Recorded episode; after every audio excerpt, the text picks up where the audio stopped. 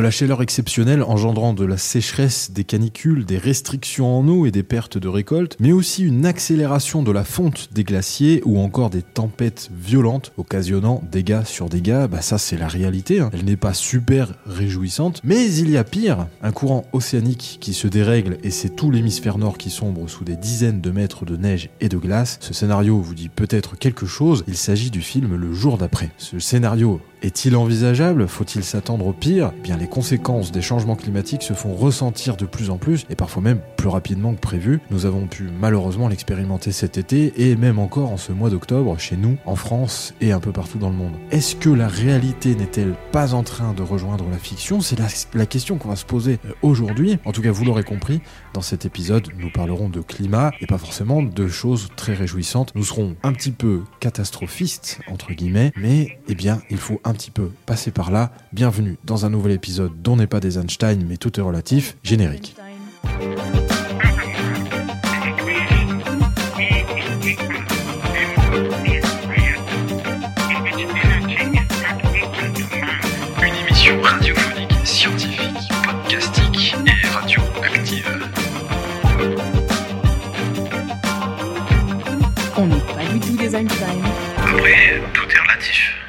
Aujourd'hui, nous parlerons de climat, et désolé d'avance, mais les actualités ne sont pas forcément des plus réjouissantes, et on va traiter des problèmes et des risques que nous encourons, et parfois, eh ben, vous allez voir, la réalité peut avoir un petit goût de scénario catastrophe. Euh, alors aujourd'hui, euh, nous sommes deux dans le, dans le studio. Il y a avec moi donc euh, Didier, Didier Chavaroche. Bonsoir Florent, bonjour Florent. Eh bien, merci. Donc, euh, nous sommes fin octobre, hein, l'épisode 2 de la saison 2, euh, avec un petit peu de retard. D'habitude, on, a notre l'épisode est diffusé au début du mois, et cette, euh, ce mois-ci, exceptionnellement, nous le diffusons à la, fin du mois. En tout cas, juste un petit mot euh, suivant la plateforme où vous écoutez ce, euh, cet épisode, que ce soit sur euh, euh, les réseaux ou bien sur d'autres plateformes diverses et variées. N'hésitez pas à commenter, à liker ou à mettre 5 étoiles si vous aimez notre podcast ou notre émission radio. N'hésitez pas à en faire part. Par exemple, eh bien, nous sommes diffusés sur la radio locale RBA FM, euh, radio qui est diffusée dans le Cantal, mais également en Corrèze euh, et dans le Puy-de-Dôme. Donc euh, n'hésitez pas à nous faire part de votre contentement ou mécontentement aussi. hein. Euh, on prend aussi les avis négatifs euh, sur la page Facebook d'RBA FM et de l'émission On n'est pas des Einstein, mais tout est relatif. Ouais, N'hésitez pas, on n'est pas susceptible. Voilà, on n'est pas susceptible. On prendra tout.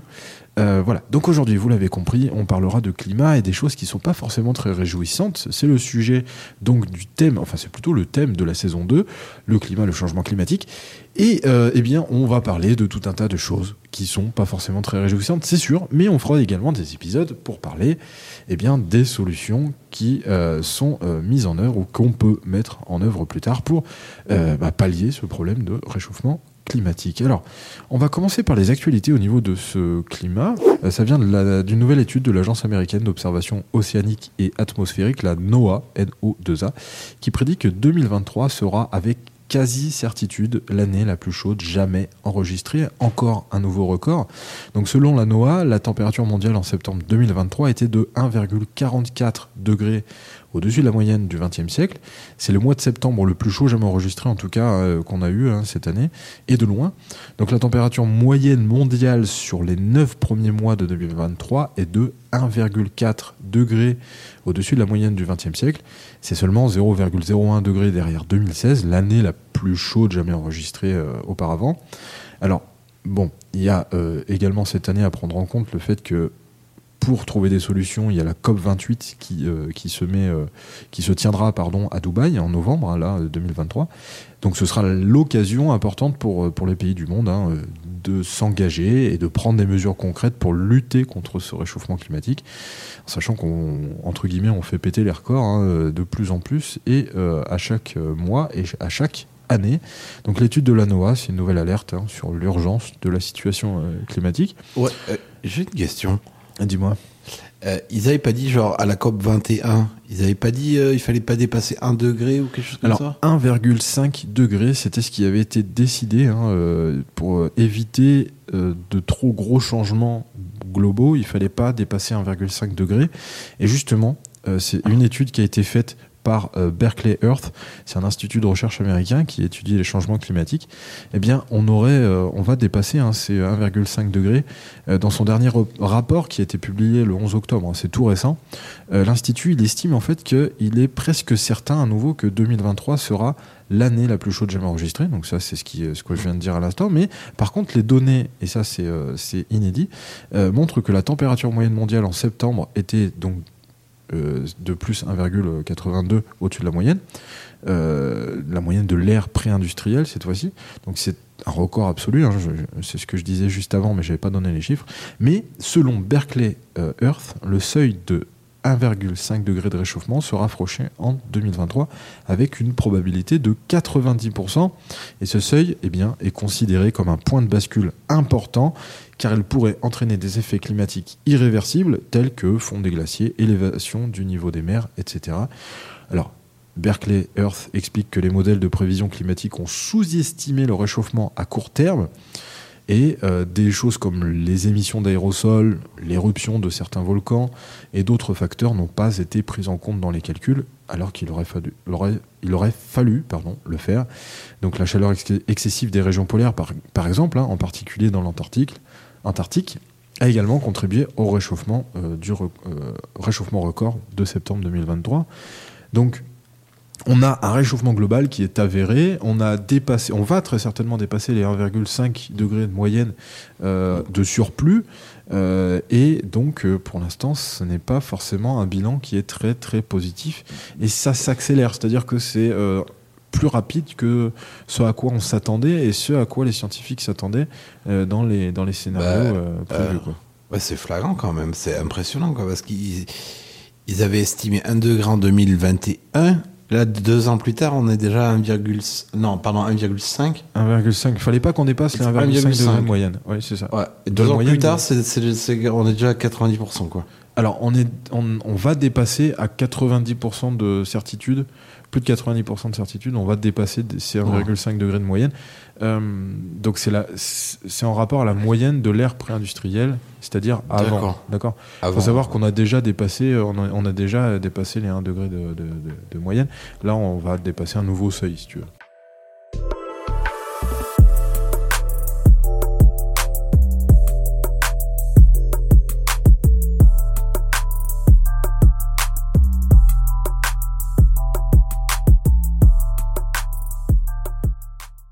Alors, il me semble, Didier, toi, tu voulais me parler de l'Antarctique. Une étude publiée dans la revue euh, Science Advance le 12 octobre euh, révèle que 40% des barrières de glace de l'Antarctique ont perdu du volume entre 97 et 2021. Alors, qu'est-ce que tu appelles une barrière glaciaire, justement? C'est quoi? Alors les barrières de glace, eh bien ce sont des plateformes de glace qui reposent sur la terre ferme et qui flottent sur la mer. Hmm. Donc elles jouent un rôle important dans la régulation du niveau des océans en empêchant la fonte des glaciers justement. D'accord. Donc, il y a une partie de la glace qui est sur la Terre et une partie qui flotte. Et une partie qui flotte. Ouais. Donc euh, en fait vu que c'est sur la terre, C'est-à-dire que euh, vu que c'est sur la Terre, si ça fond, l'eau elle va dans le- elle va dans l'océan. elle va dans l'océan, voilà. D'accord, donc c'est ce qui contribue à la. Ça à contribue un peu à l'élévation du niveau de la mer. La perte de masse est particulièrement importante euh, sur la côte ouest de l'Antarctique, où la barrière de Gates, par exemple, a perdu près de 2000 milliards de tonnes de glace. En fait, ces barrières, ce qu'il faut savoir, c'est qu'elles sont constituées d'eau douce, qui en fait vient du glacier, qui est alimenté par le glacier, qui va progressivement aller vers la mer. En fondant, en fait, l'eau douce va alimenter, va, va, va rejoindre l'eau de mer, en fait, Hmm. Et euh, va, va donc contribuer à, à l'élévation du niveau des océans. Et donc, si elles se déversent dans l'océan, enfin, si elles fondent, elles vont se déverser Elles, dans elles l'océan. ajoutent de l'eau à l'océan, Elles en ajoutent fait, de l'eau à l'océan. ce qui fera monter le niveau. D'accord, ouais. ouais. Et j'imagine que vu que c'est de l'eau douce, euh, potentiellement sur des, des- des zones euh, localement, ça peut avoir une incidence sur l'eau salée, du coup, et très certainement aussi sur la température, sur Je plein de choses. Euh, Peut-être aussi.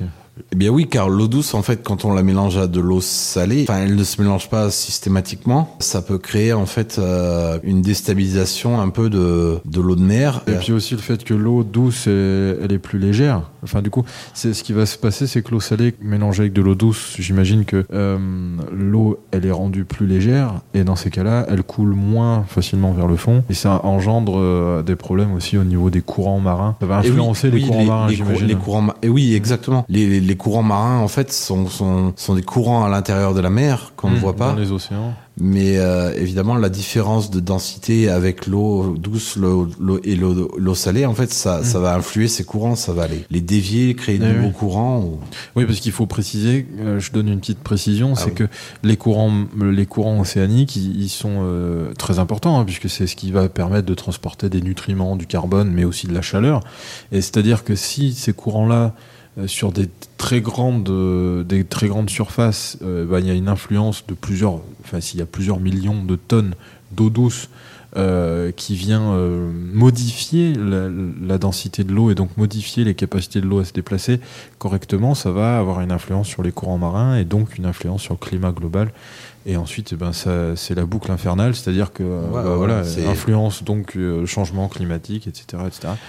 Voilà, donc Ouais, ça Euh, va, ça va contribuer, ça va, ça- ouais, c'est ça, c'est la boucle infernale. Donc, euh, C'est-à-dire que dans le climat, il y a des seuils, euh, les scientifiques ont délimité euh, des seuils bien précis à ne pas dépasser, et si on dépasse ces seuils, euh, bah, c'est ce qui va engendrer donc un phénomène de boule de neige, et le, le climat s'emballe, et, et ainsi de suite. Et euh, parmi ces seuils, donc la fonte des glaciers, euh, au niveau global, ça fait partie des, des seuils à, à ne pas franchir. Parce que bah, justement, là, ce genre de barrière glaciaire, Mm. si elle fonde, ça engendre à nouveau un phénomène qui va faire boule de neige et ainsi voilà, de suite. ça, ça de va participer à, on peut parler d'effondrement. quoi.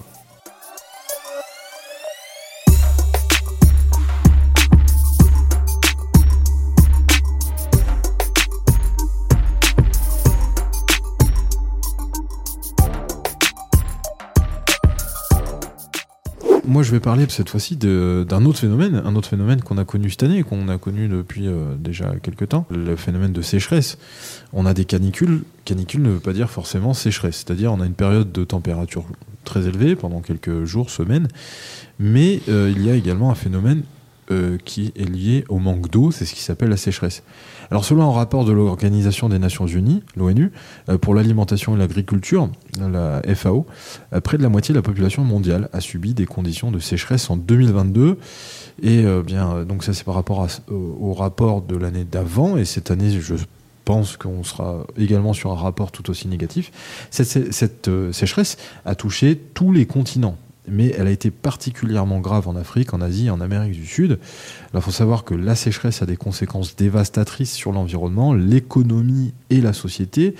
Donc elle peut entraîner des pénuries d'eau, des pertes de récoltes, des migrations et des conflits. hein. On l'a vu euh, par exemple nous en France avec les restrictions en eau qu'on a pu connaître euh, dans le, dans le Cantal, Ah ouais, tout, le monde Corrèze, a- euh, tout le monde a- tout le monde devait faire des, euh, des- des, des restrictions, ouais, Des restrictions, pas arroser ouais, ses piscines, etc. voilà, pas de piscine, pas pas d'arrosage. ce que j'ai dit, mais. Arroser les piscines, ouais. Non, il Euh, fallait non, il fallait pas arroser remplir, sa hein. Ouais, voilà, l'arrosage des pelouses, etc., etc. Alors il y a des solutions qui existent, hein, comme planter des arbres. Il faut savoir que les arbres aident à retenir l'eau et à réduire l'évaporation. On peut construire aussi des réservoirs d'eau. Mais attention, les réservoirs d'eau peuvent stocker l'eau pour, euh, donc pour des périodes de sécheresse, hein, d'accord? Mais attention, les réserves d'eau peuvent cependant poser des problèmes par rapport aux écosystèmes. Alors le mieux, ce serait de promouvoir la restauration des zones humides, des zones humides euh, qui sont de véritables zones tampons en cas de sécheresse ou à contrario aussi en cas de crue. Donc favoriser en fait la restauration de zones naturelles plutôt que de fabriquer des réserves d'eau euh, gigantesques euh, où la vie euh, serait complètement euh, laissée de côté et les écosystèmes complètement laissés de côté. Donc, donc ça voudrait dire qu'il n'y a pas forcément moins de précipitations qui... Bah en fait, tu parles des réserves d'eau Si on fait la restauration de zones d'eau naturelles, Bah, on peut pas les alimenter, comment dire? Si justement, en fait, de base, les zones humides qui sont totalement na- naturelles, hein, sont des zones tampons naturelles, c'est-à-dire s'il pleut trop, il y a trop de crues, elles vont retenir l'eau, et s'il y a de la sécheresse, ça fait une réserve d'eau.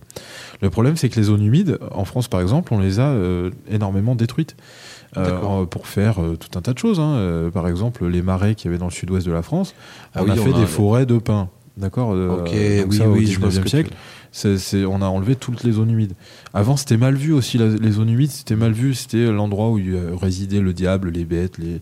il y a beaucoup de moustiques. Bon, voilà, on- moustiques, on n'aime ouais. pas. Mais aujourd'hui, comment? Ah, Shrek, Shrek, ouais. Shrek qui est dans, les- dans une zone humide. Voilà, dans les marécages, c'est pas bien, c'est.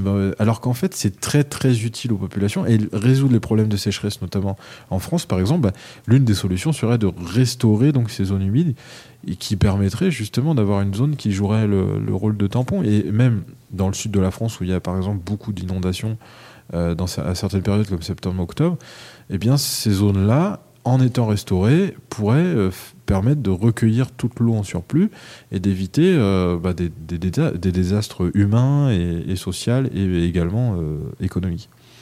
Bon, il y a d'autres euh, d'autres solutions. On peut améliorer l'efficacité de l'irrigation dans l'agriculture. hein. L'irrigation, c'est une source importante de consommation d'eau.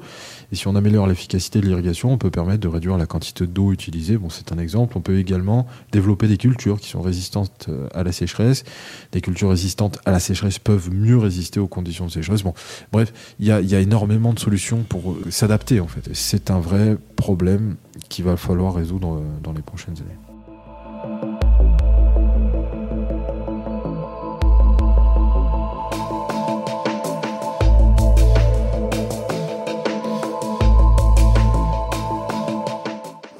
Une nouvelle étude euh, publiée dans la revue euh, Nature Climate Change Nature.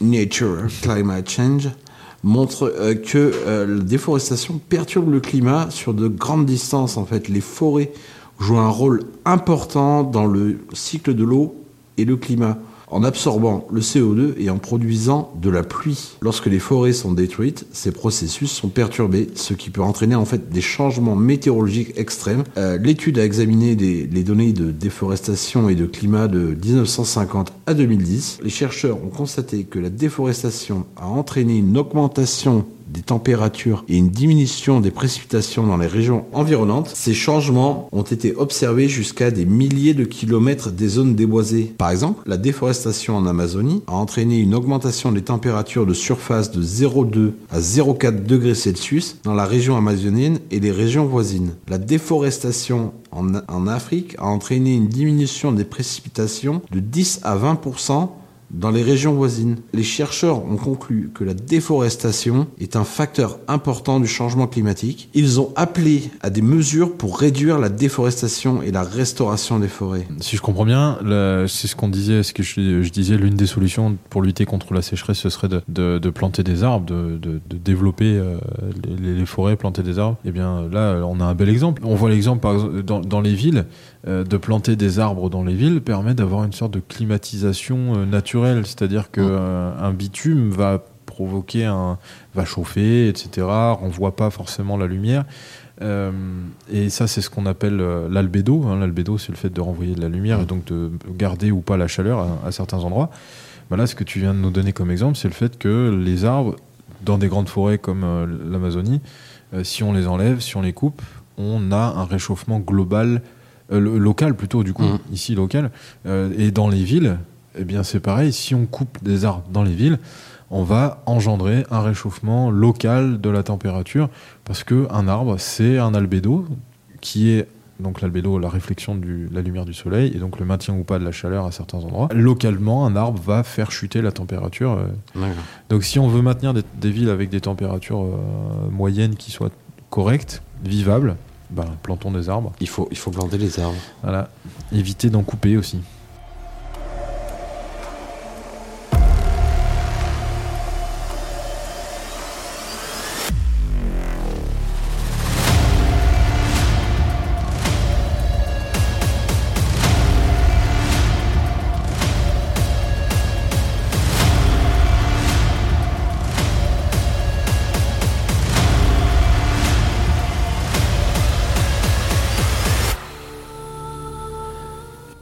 Le sujet d'aujourd'hui, les événements météorologiques extrêmes, c'est ce dont nous allons parler.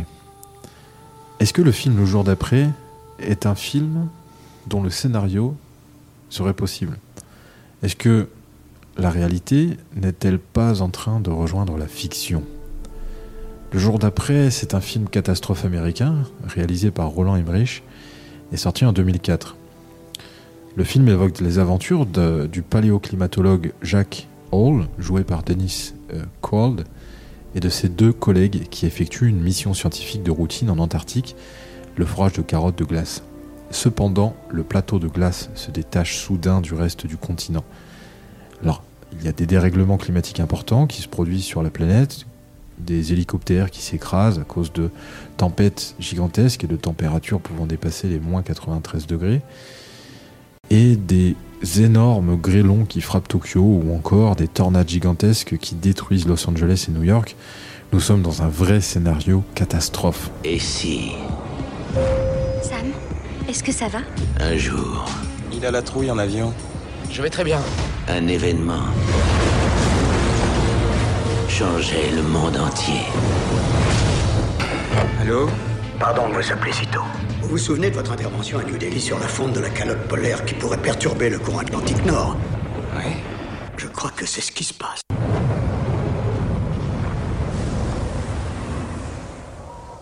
Alors ce courant Atlantique Nord dont parle l'extrait du film qu'on vient d'écouter, hein, c'est un extrait du, du- du film euh, Le jour d'après qui est sorti en 2004, eh bien ce courant Atlantique Nord c'est ce qui s'appelle le Gulf Stream, et si en vrai il s'arrêtait pour de vrai, et si donc le, eh bien, le scénario du film euh, rejoindrait la réalité, est-ce que la fiction n'est-elle pas en train de rejoindre donc la réalité? Alors juste un, un petit point, oui Didier. J'allais dire, euh, ça n'a pas de sens. Comment un, un réchauffement climatique, engendrerait un, re- un refroidissement comme un ça? refroidissement Alors, euh, bah, déjà, il faut faire un petit point sur le, sur le film, parce que tu parles de refroidissement. En effet, dans le film, justement, Ah ouais, on Euh, avait parlé du. Ouais. et oui, justement, Ah, ce qui se passe merde. dans le film, eh bien, euh, il y a des immenses euh, marées, enfin, des immenses, euh, comment dire, euh, vagues, si tu veux, et des, des villes entières comme, euh, comme New York qui sont ensevelies sous l'eau, qui va geler immé- immédiatement à cause d'un d'un refroidissement euh, soudain. Eh bien, justement, le réchauffement climatique, euh, on parle plutôt de bouleversement climatique ou de changement climatique, puisque, bien, à cause de ce réchauffement global, il y a des courants d'eau comme le Gulf Stream qui peuvent éventuellement s'arrêter. Et donc là, c'est tout euh, un courant d'eau hein, qui vient réchauffer l'air. Et euh, puisque c'est un courant d'eau chaude, s'il s'arrête, il n'y a plus d'eau chaude et donc il n'y a plus de réchauffement de l'air et donc il y a un refroidissement à un endroit localement. Et ce- cette modification du, de ce courant d'eau, euh, en fait, il serait dû au fait que l'eau se serait refroidie due à la fonte notamment des glaces. On en a, on en a parlé tout à l'heure en fait. oui, hein. oui. On parlait du, euh, du fait qu'il y a de l'eau douce qui pourrait euh, et, euh, comment dire, euh, bouleverser ces courants marins, ces courants océaniques, et, euh, et donc arrêter potentiellement ce Ah, fameux et, et courant. ces Alors, courants sont chauds en fait. et ces courants Et qui, normalement sont chauds qui- ouais. pourraient s'arrêter. Ah, C'est un peu comme la chaudière si on coupait la chaudière. C'est un peu comme si on coupait la chaudière. Alors, on va, on va discuter un petit peu de tout ça pas à pas et comment c'est possible. Et est-ce qu'aujourd'hui, euh, ça pourrait devenir réalité Alors, un petit point sur le film. En fait, hein, euh, le, film, c'est l'histoire d'un paléoclimatologue hein, qui s'appelle Jack Hall. Et euh, avec ses collègues, eh bien, ils vont euh, récolter des échantillons de calottes de glace. donc des, échantillons pardon, de carottes de glace sur le, le plateau de glace en Antarctique. Et on en parlait tout à l'heure, hein, mais c'était, euh, c'est exactement euh, ce que font les scientifiques à l'heure actuelle. hein, et, euh, et là, en fait, dans le film, bon, le, le plateau se brise, etc. Aujourd'hui, les plateaux glaciaires se brisent. On en parlait tout Oui, à l'heure. Ça, c'est une réalité. Et en fait, quelque temps dans le film après la catastrophe, lors d'une conférence, en fait, Jack, il va mettre en garde contre le réchauffement climatique imminent, mais le vice-président américain, Raymond Baker dans le film, est un climato-sceptique et il rejette ses préoccupations. Donc il alerte sur le fait qu'il pourrait y avoir un, le Gulf Stream, ce fameux courant océanique, qui pourrait se stopper et donc ce serait une catastrophe euh, dans l'hémisphère nord. Et c'est ce qui se passe dans le film. Il y a une catastrophe énorme avec tout ce que tout ce qu'on disait tout à l'heure. Alors, ce Gulf Stream, qu'est-ce que c'est exactement? Et aujourd'hui, est-ce qu'il est en train de s'arrêter? Est-ce qu'il est en train de se, se freiner? Euh, euh, Eh bien, on va en, discuter. Donc, le Gulf Stream, c'est quoi? C'est un courant océanique chaud hein, qui circule de l'Atlantique tropical vers l'Atlantique Nord. Il a un impact majeur sur le climat de l'Europe et de l'Amérique du Nord en apportant de la chaleur et de l'humidité. C'est ce que je disais euh, tout à l'heure. Et depuis quelques années, en fait, il y a des scientifiques qui s'inquiètent du fait que le Gulf Stream pourrait se stopper ou se ralentir. Alors, ça aurait une conséquence du réchauffement, c'est une conséquence, pardon, du réchauffement climatique qui entraîne la fonte des glaces du Groenland et de l'Antarctique. Euh, donc, il y a une fonte des, gla- des glaces du Groenland et de l'Antarctique qui engendre donc un refroidissement local, mais également une modification du courant on l'a dit tout à l'heure, avec euh, de l'eau douce qui rejoint de l'eau salée, et donc il y a une différence de densité de l'eau. D'accord. Ah, et l'eau qui- qui devrait euh, soit plonger, soit aller en surface à certains Ah, endroits, oui. eh bien ne le fait plus. Et dans ces cas-là, euh, si le Gulf Stream se stoppait, les conséquences seraient dramatiques pour l'Europe et l'Amérique du Nord, donc euh, une, bonne partie de l'hémisphère euh, nord, et les températures chuteraient de manière significative, ce qui entraînerait des hivers très froids et des étés plus frais. Et là, c'est donc l'inverse du réchauffement, d'accord? Ce serait plutôt un gros, gros refroidissement qui serait engendré par le réchauffement. C'est pour ça qu'on parle plutôt de bouleversement climatique ou de changement climatique. Ouais. Alors, le scénario du film, hein, c'est un exemple de ce qui pourrait se passer si le Gulf Stream se stoppait. Dans ce film, il y a une série d'événements climatiques extrêmes qui frappent la planète, hein, dont une vague de froid intense qui paralyse l'Amérique du Nord, comme je disais tout à l'heure.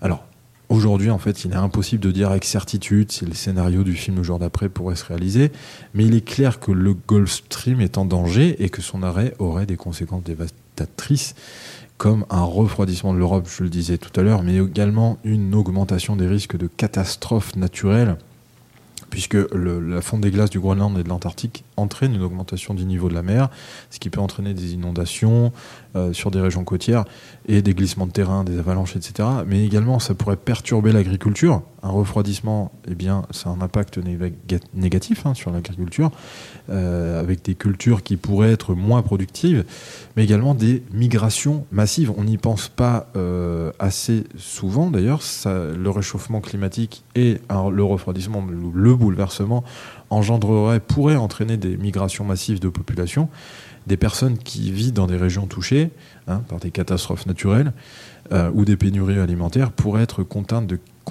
de, quitter leur foyer. Donc en fait, dans des zones où il y aurait ce genre de refroidissement soudain brutal, on aurait des migrations, mais également dans les zones où il ferait trop chaud, hein, puisque du coup, on aurait un refroidissement à certains endroits, trop brutal, mais également des chaleurs beaucoup plus élevées, trop élevées euh, par rapport à la moyenne, euh, dans d'autres régions du globe, comme en Inde, par exemple, on pourrait Ah. dépasser les plus de 50 degrés, euh, ou même en, En, en Arabie même temps Saoudite. que euh, d'avoir euh, Exactement. le froid extrême. C'est ça. Donc, en même temps que d'avoir le froid extrême dans certaines, dans certaines régions. Donc, en fait, un climat qui serait complètement invivable dans, dans beaucoup d'endroits de la planète. Alors, Ça- ça- eh ben, ça, ça fait peur. Hein. Ouais. ça fait peur. c'est on dirait ouais, un climat cyclotimique. C'est ça. Soit trop chaud, soit trop froid. voilà, jamais, soit euh, y soit tout l'autre. Bah, c'est des bouleversements euh, extrêmes, d'un extrême ouais, à l'autre. Alors, il y a une étude hein, qui a été faite, qui est très récente, hein, qui date justement du mois d'octobre, euh, des chercheurs américains qui, ont, euh, qui viennent d'apporter la preuve que la vitesse du courant nord-américain a ralenti déjà de 4% euh, lors des 40 dernières années. En fait, à la base, il y avait un rapport du GIEC, euh, le groupe international euh, d'experts euh, intergouvernemental sur le climat.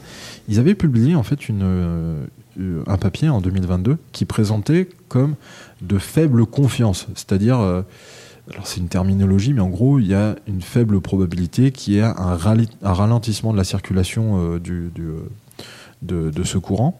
Mais donc cette année, on a bien prouvé que le euh, Gulf Stream a bien vu hein, donc sa vitesse diminuer de 4% ces 40 dernières années. Et ça, c'est les résultats euh, qui ont été publiés dans Geophysical euh, Research Letters. Donc, euh, en fait, hein, la faible confiance se transforme en forte probabilité. Donc, le Gulf Stream est bien en train de ralentir. Et le scénario du film, c'est que le Gulf Stream est en train de, se stoppe hein, quasiment. Ouais.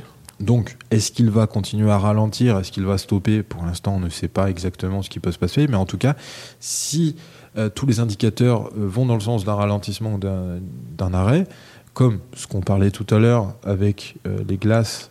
qui- Les, oui, les, les- les barrières glaces dans l'Antarctique, les, les barrières qui s'effondrent et qui, Exactement. Et qui, qui vont provoquer un effondrement. Oui. Exactement. Eh bien, euh, c'est euh, typiquement le genre de, de- de choses à ne pas dépasser, le genre de, de seuil à ne pas dépasser, c'est-à-dire euh, éviter hein, la, Que la fonte de ces glaces. quoi. Voilà.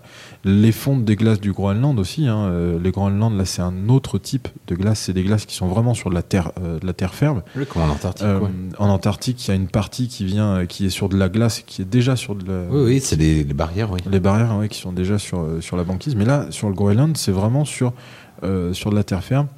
Et euh, si celles-là aussi font, ça va apporter de l'eau, euh, de l'eau supplémentaire dans, dans l'océan.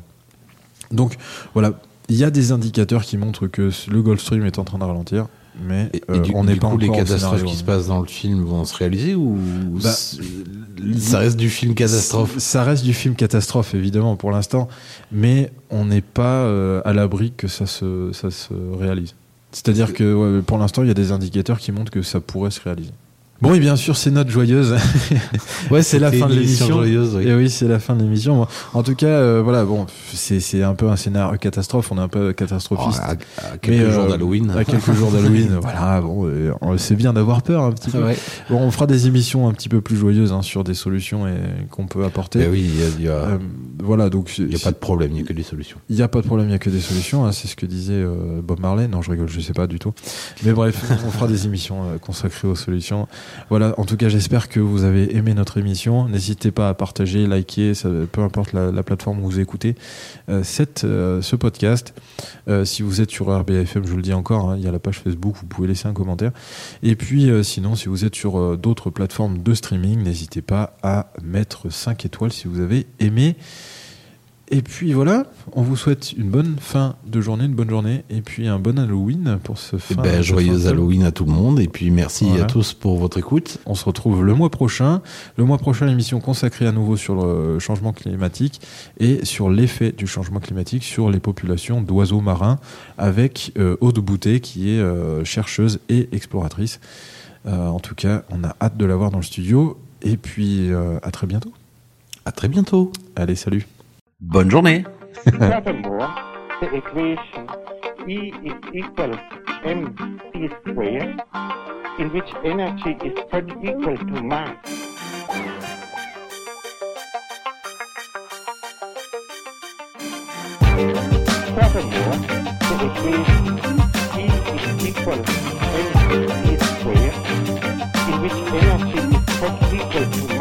Une émission radiophonique, scientifique, podcastique et radioactive.